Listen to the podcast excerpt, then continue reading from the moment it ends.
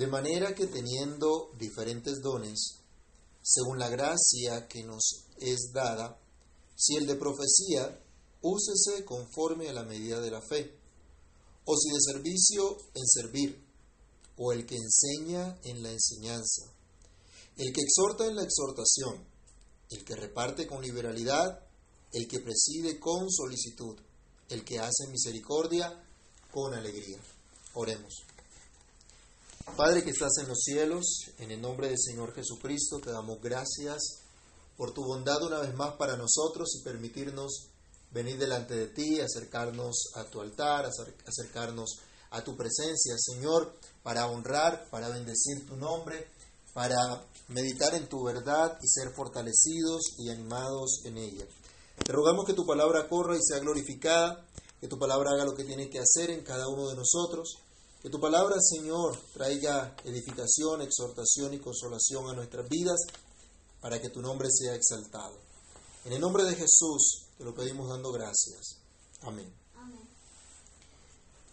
Amados hermanos, estamos en un mundo egoísta en el cual cada cual busca lo suyo propio, en donde no es fácil llegar a una verdadera unidad. Si bien las naciones están tratando de buscar acabar con la pobreza y con toda clase de desigualdad y llevar a la, unidad, a la, humanidad supuestamente a una equidad de género, a una equidad económica, para tener una paz estable y duradera, esto no es más que una patraña. En lugar de paz y prosperidad, lo que traen es más miseria a todas las naciones. Y no puede haber unidad mientras haya patrañas. No puede haber unidad donde hay engaños. No puede haber unidad donde hay injusticia. No puede haber unidad donde no se considera la verdad revelada de Dios. Pablo exhorta a la iglesia que estaba en Roma a que se encamine en la verdadera unidad, teniendo como punto de partida la justificación por la fe en Cristo solamente. Justificación que han recibido todos aquellos receptores de la soberana gracia de Dios. Aquellos también llamados a ser sacrificio vivo, sacrificio santo, agradable a Dios. Aquellos que deben distinguir la voluntad de Dios, es decir, lo que es bueno, lo que es agradable y lo que es perfecto según Dios. Dejando de pensar como el mundo, cambiando su manera de pensar. Eso implica reconocer la obra de Cristo reconocer que Cristo nos ha unido a sí mismo y a su cuerpo, que es la iglesia. Y cada uno entonces hemos sido puestos en este cuerpo como miembros en particular con una función que beneficia el desarrollo, el crecimiento de los demás miembros del cuerpo. Como ya hemos dicho, se debe realizar entonces el ejercicio de estos dones o de estas funciones que Dios nos ha entregado conforme a la medida, conforme a la norma de la fe que nos ha sido entregada. La fe verdadera que viene de Dios y que descansa por completo solamente en Él, no en el hombre. La fe verdadera que busca agradar a Dios antes que a los hombres en cualquier circunstancia de la vida. ¿Tienes tú esa fe? ¿Confías solo en Cristo para tu salvación para el perdón de todos tus pecados, para tener vida eterna y para vivir ahora y siempre para la gloria de Dios. Si tienes esa fe, esa fe verdadera, entonces debes entender que tú eres miembro del cuerpo de Cristo y como tal tienes una función en particular. Así que si todos los que ahora estamos meditando en esta verdad entendemos esto, se nos dice, use adecuadamente los dones recibidos. Estamos estudiando entonces que somos miembros del cuerpo de Cristo. Y como miembros del cuerpo de Cristo tenemos unos dones que hemos recibido para la gloria de Dios, para edificarnos unos a otros. Así que usemos adecuadamente nuestros dones, es de lo que estamos hablando. Ya empezamos a desarrollar este punto, usemos adecuadamente los dones. Y, vimos que si alguno tenía el don de profecía, debía usarlo según la norma de fe en Cristo. Esto es, el profeta no podía decir nada fuera de las enseñanzas de Cristo. Y aunque su ministerio por un tiempo tuviera algún carácter premonitorio, su contenido principal consistía en la edificación, exhortación y consolación del pueblo de Dios por medio de su palabra. Ministerio que hoy es ejercido por medio de la predicación de esta misma palabra, ya sea por un ministro debidamente ordenado para ello como oficial de la iglesia, o por los varones como pastores de sus casas, de sus hogares, o por cualquier creyente llamado a anunciar el Evangelio en todo lugar. Continuemos revisando entonces el listado de los dones que nos presenta Pablo en nuestro texto y el llamado que hace entonces aquí a utilizar los dones para la gloria del Señor. Dice, si tienes el don de servicio, en servir. Si alguno tiene el don de servicio, es decir, la diaconía, que se ocupe en este servicio práctico. Este término se usa especialmente en el Nuevo Testamento para designar a un servicio práctico en general o un oficio o un ministerio eclesial. Vamos a buscar rápidamente algunos versículos para recordar este, este uso del término. Lucas capítulo 22, versículo 26.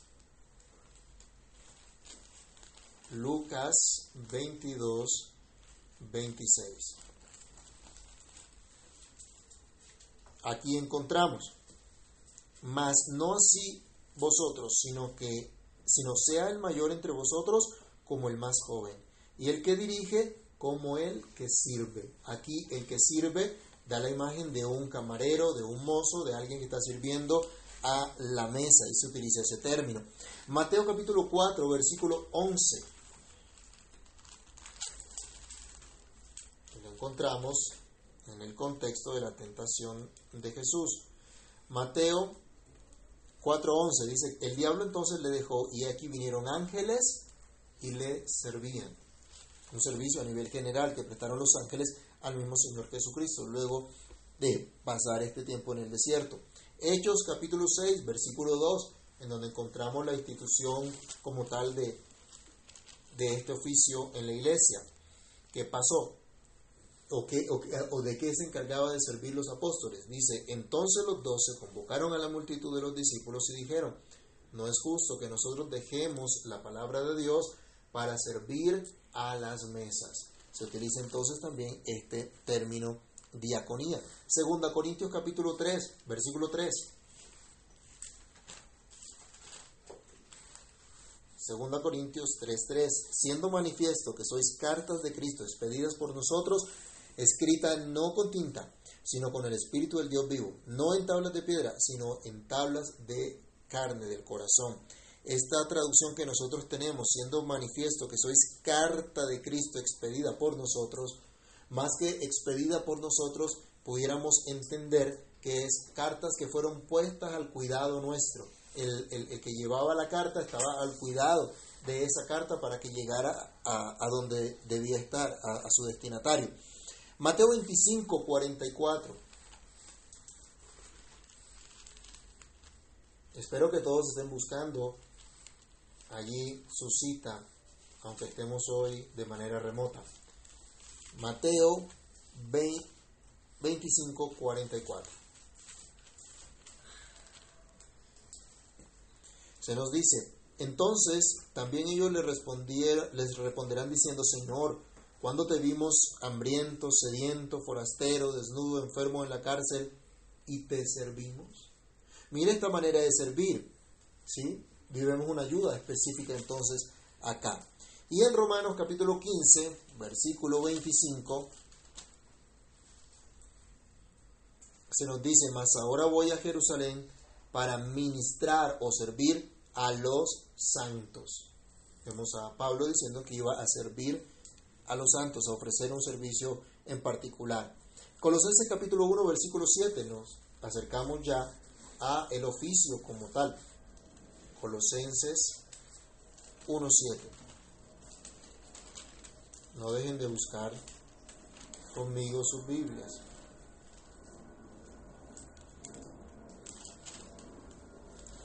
Colosenses capítulo 1, versículo 7. Como lo habéis aprendido de Epafras, nuestro consiervo amado, que es un fiel ministro de Cristo para vosotros. Un fiel servidor de Cristo. Alguien que está sirviendo a Cristo.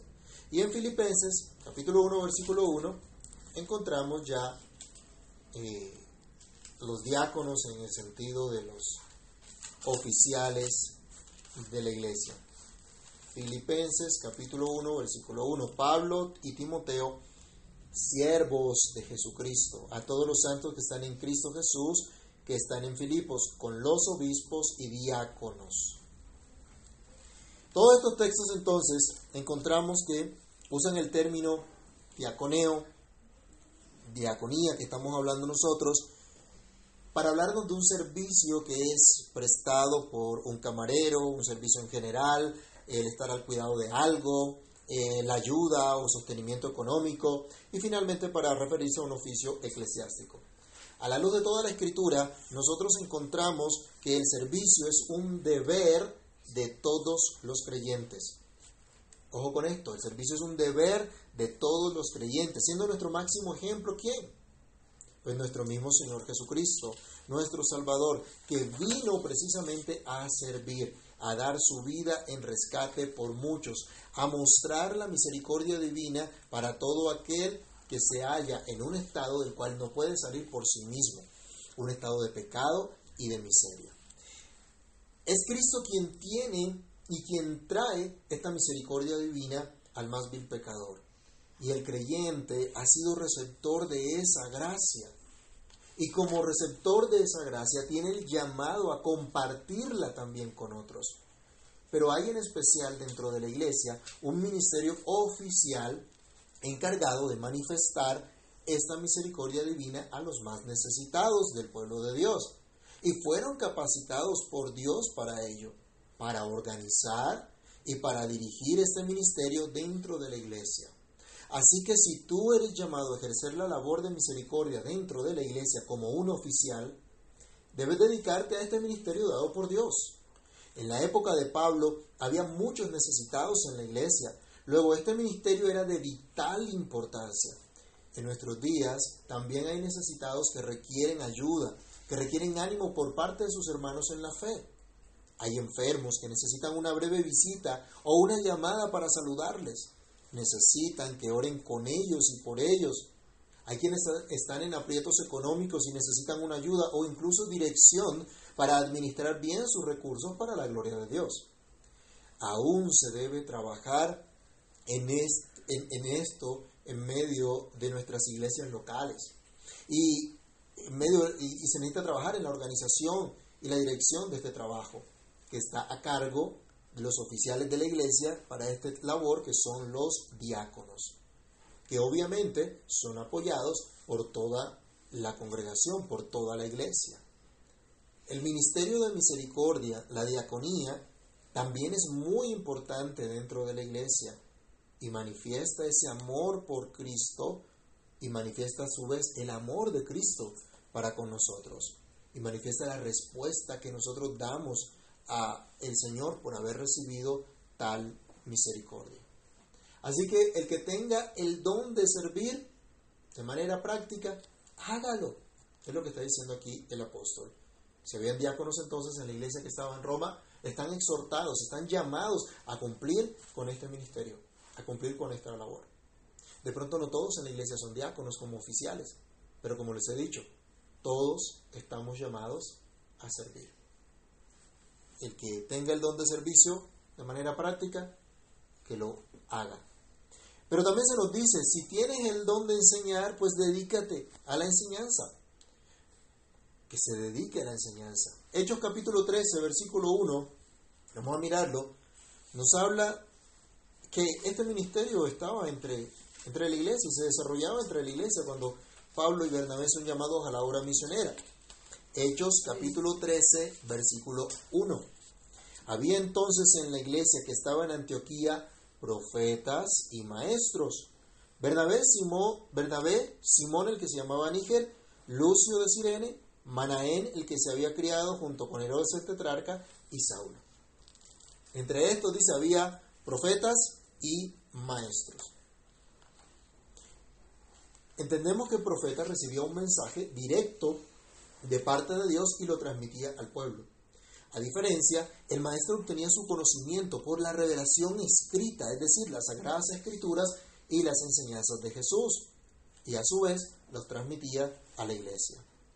Si bien todos estamos llamados a anunciar el Evangelio y a enseñar las escrituras a nuestros hijos, como nos dice allá en Deuteronomio 6, del 6 al 8, recuerdan estas palabras que yo te enseño hoy, que yo te digo hoy, se las tienes que repetir a tus hijos, cuando te levantes, cuando te acuestes, cuando andes por el camino, las vas a colocar como una, una, señal en tus puertas, en los frontales de, de tus puertas, en los dinteles, en tu casa y debes estar atento a estas palabras y enseñarlas a tus hijos. Todos tenemos este llamado, luego entonces todos somos maestros en ese sentido. Todos los que somos padres tenemos que enseñarle la palabra de Dios a nuestros hijos. Es nuestra responsabilidad delante de Dios, es nuestro mandamiento de parte de Dios.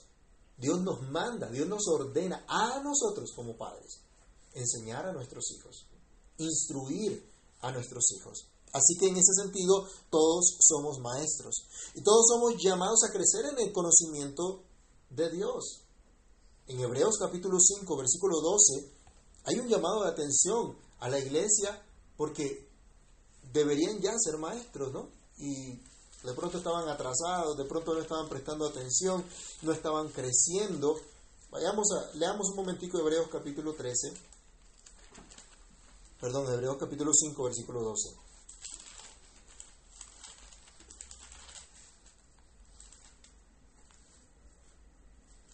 se nos dice, porque debiendo ser ya maestros después de tanto tiempo, tenéis necesidad de que se os vuelva a enseñar cuáles son los primeros rudimentos de la palabra de Dios. Y habéis llegado a ser tales que tenéis necesidad de leche y no de alimento sólido. Entonces debemos tener en cuenta estas dos cosas. Uno, somos maestros todos, como padres, todos los que somos padres, pues somos maestros. Tenemos que ser maestros de nuestros hijos. Y como creyentes debemos crecer a tal punto que podamos enseñar también a otros, que podamos enseñar a los que están empezando en, el Evangelio. Y no nos podemos quedar simplemente con los rudimentos básicos, con las doctrinas básicas. Tenemos que crecer, tenemos que madurar en la fe. A eso estamos llamados, a convertirnos entonces en maestros también. A pesar de eso, reconocemos la enseñanza escritural nos, muestra que en la iglesia, de manera formal, de manera oficial, esto, este ministerio debe ser ejercido por hombres capacitados con el don de la enseñanza, lo cual es un requisito para todos los ancianos de la iglesia. Recordemos, por favor, primera de Timoteo, capítulo 3, versos 1 al 3. Primera carta del apóstol Pablo a Timoteo, capítulo 3, del verso 1 al 3, nos dice, palabra fiel, si alguno anhela obispado, buena obra desea, pero es necesario que el obispo sea irreprensible, marido de una sola mujer, sobrio, prudente, decoroso, hospedador, apto para enseñar, capacitado para enseñar, con esa capacidad de enseñar, de transmitir el conocimiento de Dios, de transmitir la verdad de Dios, de dar a conocer la verdad de Dios de tal manera que la gente pueda comprender lo que Dios dice. Y en segunda carta a Timoteo también, capítulo 2, versículo 2, mire lo que le manda Pablo a Timoteo. Lo que has oído de mí ante muchos testigos, esto encarga a hombres fieles que sean idóneos para enseñar también a otros. Cuando decimos que una persona es idónea para realizar tal o cual labor, cuando tiene todas las, las, aptitudes necesarias para ello, cuando tiene todas las capacidades para desarrollarse en esa labor. Todos tenemos dones diferentes, pero no todos tenemos los mismos dones. Si bien todos somos maestros al ser padres, por ejemplo, de nuestros hijos, no todos tenemos la capacidad tal vez de estar detrás de un púlpito y enseñar a toda una congregación. A, cada uno Dios le da su don de diferente manera. Los que enseñan en la iglesia entonces deben tener este don dado por Dios y se ordena además que se honre a los que ejercitan tal don. Primera Timoteo 5:17 nos dice que los ancianos que gobiernan bien son dignos de, de doble honor, mayormente los que trabajan en predicar y enseñar.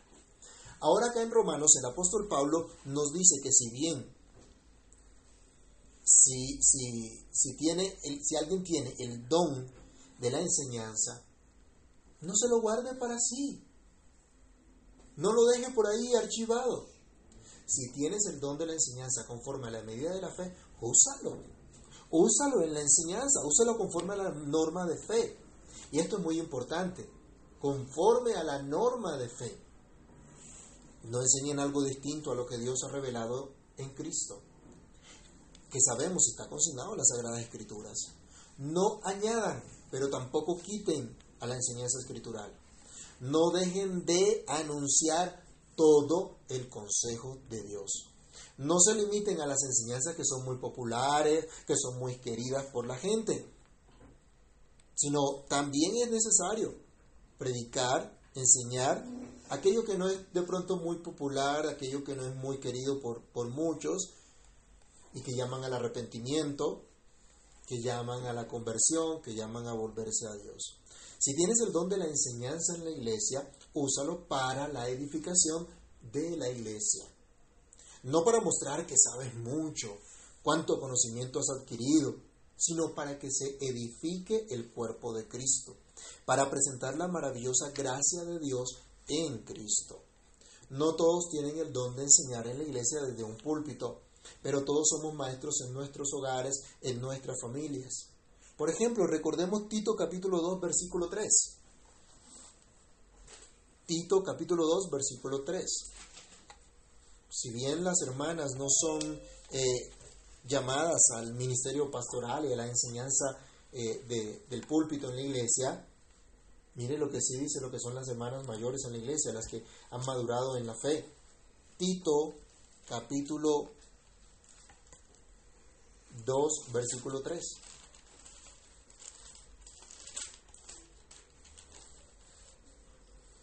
que dice, las ancianas asimismo sean reverentes en su porte, no calumniadoras, no esclavas del vino, maestras de qué? Bien. Del bien. Interesante, ¿no? Y ahí después en Tito dice, dice algo más de esta función que tienen las mujeres mayores en la iglesia. Maestras del bien. Entonces, todos estamos llamados de una u otra manera a compartir esta enseñanza. ¿Y cómo se necesita, mis hermanos, que se recupere esta función en este tiempo de tanta decadencia? La iglesia hoy necesita despertar, la iglesia hoy necesita retomar esta función que Dios le ha dado, siendo la iglesia columna y baluarte de la verdad. La iglesia debe apreciar y debe usar los dones que Dios le ha dado y no pretender que sean otros los que edifiquen a sus hijos, cumpliendo la función, el sagrado deber que les dado solamente a los padres. No es una tarea sencilla. Toda esto demanda esfuerzo, ¿no? Eh, instruir, enseñar, demanda esfuerzo. Hay que preparar la lección. Hay que estudiar. Bueno, ser padres tampoco es una tarea sencilla demanda esfuerzo, demanda sacrificio, pero es un maravilloso don que Dios nos ha dado.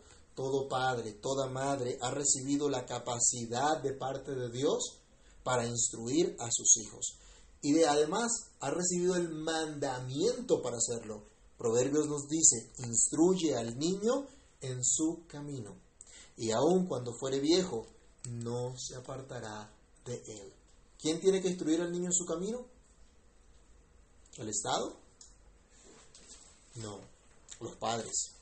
Y hay que hacerlo con gozo, hacerlo con esperanza. Ese es nuestro llamado, pues la Escritura dice, así que hermanos míos amados, estad firmes y constantes, creciendo en la obra del Señor siempre, sabiendo que vuestro trabajo en el Señor no es en vano.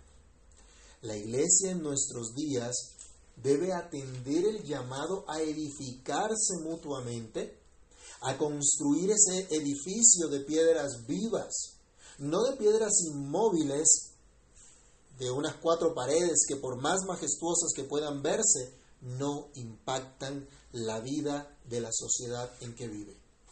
Maestros, los que han recibido el don de enseñar en una escuela, en una universidad, pongan este don al servicio de Dios, no del diablo, no del mundo perverso que trae una agenda destructiva para la sociedad, como les compartía por, por el chat de la iglesia. Esta Agenda 2030, por ejemplo, que lo único que busca es destruir la sociedad, destruir la familia. ¿Y cuántos maestros siguiendo la misma agenda? A los maestros cristianos les digo, ustedes no tienen que seguir esa agenda. Ustedes tienen que seguir lo que Dios dice, lo que Dios manda. A los padres que me están escuchando, ustedes no tienen que seguir la agenda del mundo, tienen que seguir la agenda de Dios para instruir a sus hijos. A los maestros en la iglesia, ustedes no tienen que enseñar lo que el mundo enseña, ni ponerse a tono con el mundo. Tienen que ponerse a tono con la palabra de Dios únicamente. ¿Cómo necesitamos verdaderos maestros cristianos que lleven el verdadero conocimiento a la academia? Que lleven el conocimiento de Cristo a las artes, a la ciencia, a la tecnología, a todas las áreas de la vida. ¿Cómo necesitamos pastores maestros que muevan a la iglesia hacia el cumplimiento de su deber, de multiplicar la imagen de Dios, de sojuzgar la creación?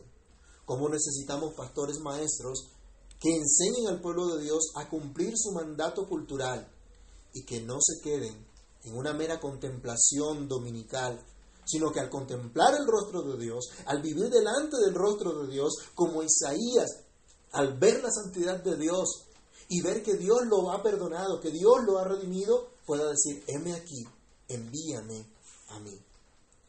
Seguido a esto, se dice también, si tienes el don de exhortar, ocúpate en la exhortación. Era la costumbre de la época del apóstol Pablo que luego de la lectura de las escrituras en la sinagoga, uno o varios hombres dieran unas palabras de exhortación a la congregación. Por favor, vayan alistando Hechos capítulo 13, donde encontramos un ejemplo perfecto de esta, mm, mm, de esta práctica que era común. La exhortación consistía en animar al pueblo de Dios basado en la revelación escrita. No era cualquier otra cosa, sino lo que Dios había hecho, lo que Dios había manifestado. Era, era animar al pueblo a colocar la confianza en Dios. Y específicamente, lo que hacía Pablo, animar al pueblo a confiar en la obra realizada por medio de Cristo, a no apartarse de dicha obra, sino permanecer en la gracia de Dios. Vamos a leer algunos apartes de dicha exhortación en Hechos capítulo 13, del versículo 38 al 41 como ejemplo. Sabed pues esto, varones hermanos, que por medio de él se os anuncia perdón de pecados, y que de todo aquello de que por la ley de Moisés no pudisteis ser justificados, en él es justificado todo aquel que cree. Mirad pues, que no venga sobre vosotros lo que está dicho en los profetas. Mirad, oh menospreciadores y asombrados y desapareced, porque yo hago una obra en vuestros días, obra que no creeréis si alguno os la contare. ¿Cuándo dijo eso Pablo? Devolvámonos al capítulo 13, al versículo número 7. perdón, al, versículo número 14, eh, versículo 14. Ellos pasando de Perge, llegando a Antioquía y a Pisidia, entraron a la sinagoga un día de reposo y se sentaron. Verso 15. Y después de la lectura de la ley y los profetas, los principales de la sinagoga mandaron a decirle, varones hermanos, si tenéis alguna palabra de exhortación para el pueblo, hablad. Y entonces Pablo, levantándose, comenzó a hablar. Parte lo que acabamos de leer. La exhortación no es un regaño, pero sí es un llamado solemne a volverse a Dios, a considerar la gracia y perseverar en ella. Es obvio que todo ministro del Evangelio, que todo pastor, que todo predicador necesita tener este don, necesita este don para poder presentar no solo la enseñanza fiel de las escrituras, sino también hacer ver el ánimo que las escrituras nos dan para servir a nuestro Dios. No basta con presentar una cátedra, sino que también es necesario mostrar cómo podemos llevar a cabo la enseñanza, cómo podemos glorificar a Dios y cómo podemos beneficiarnos glorificando a Dios y cómo se puede beneficiar incluso nuestra sociedad la, en, la, en la que nosotros estamos. Pero este don, que puede verse claramente en los ministros del Evangelio, también es un don dado a todo creyente que ha madurado en la fe, que tiene convicciones firmes en el Señor conforme a la revelación de Dios y se convierte en un instrumento en las manos del Señor para llegar a consolar y animar también a otros a perseverar en la fe. Este es su llamado, poder ayudar y animar a otros también. Vayamos a Hebreos capítulo 13 del verso 12 al 13.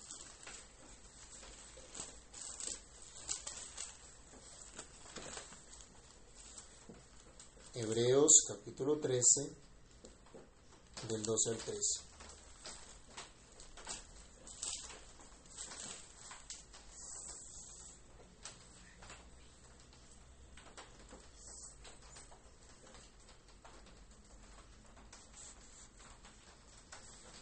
Perdón, no, no es el 13, sino el 12, el 5. Hebreos 5 del 12 al 13. Hebreos 5 del 12 al 13. Porque debiendo ser ya maestros después de tanto tiempo, tenéis necesidad de que se os vuelva a enseñar cuáles son los primeros rudimentos de las palabras de Dios, y habéis llegado a ser tales que tenéis necesidad de leche y no de alimento sólido.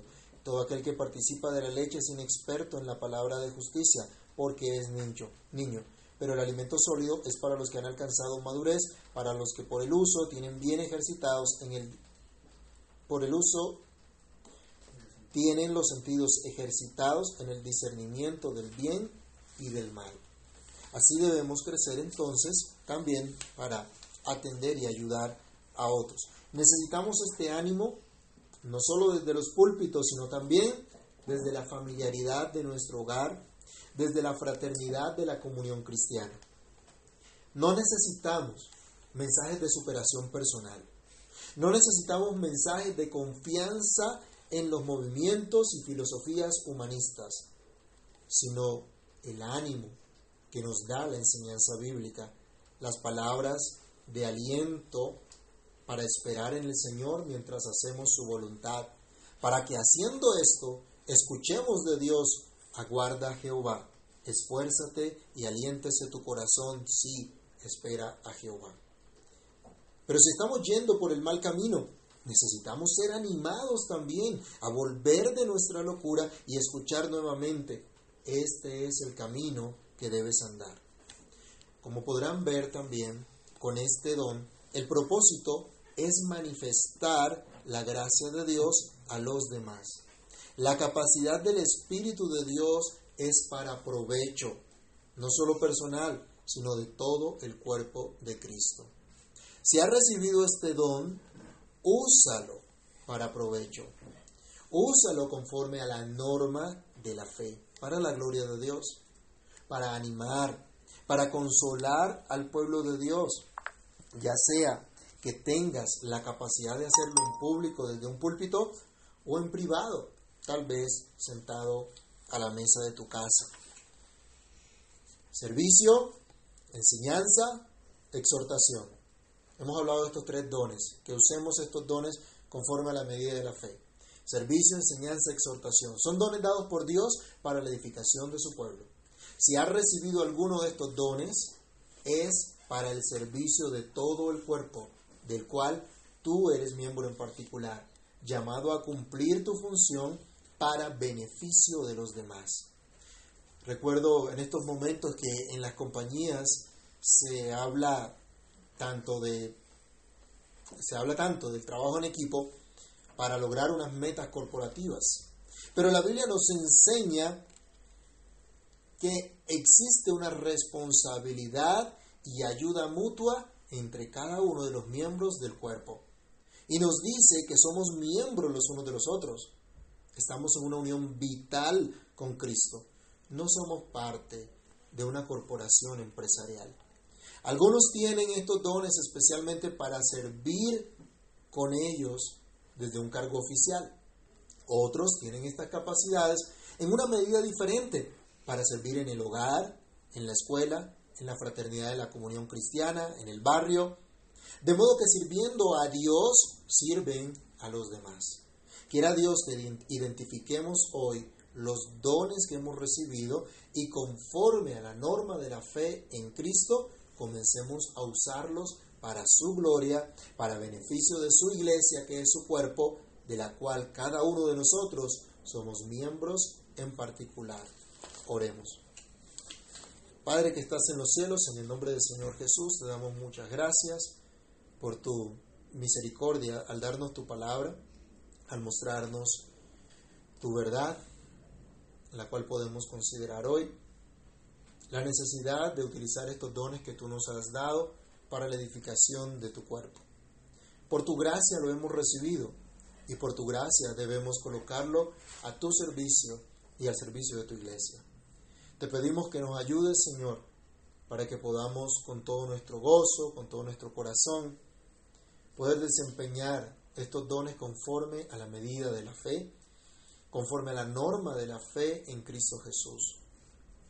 Que cada uno de nosotros, Dios, podamos ser instrumento para edificar a tu iglesia, para que tu iglesia crezca en ti, para que tu iglesia te conozca mejor, tenga mayor confianza en ti, desarrolle esa confianza en ti. Ayúdanos, Padre, para poder cumplir nuestro mandato, nuestro llamado. Obra en nuestras vidas, Señor, y permítenos identificar estos dones o cualquier otro de los dones que tú repartes a tu iglesia para que te podamos servir con, con gran gozo, para que podamos, Señor, sin, sin egoísmo alguno, entender que estas capacidades fueron dadas para ponerlas a tu servicio, para manifestar tus perfecciones, para manifestar y dar a conocer quién eres tú, quién es el Dios vivo y verdadero, el Todopoderoso, quién es nuestro Señor y Salvador. Ayúdanos, Padre bueno, y encamínanos para tu gloria y tu honra. En Cristo Jesús oramos y damos muchísimas gracias. Amén.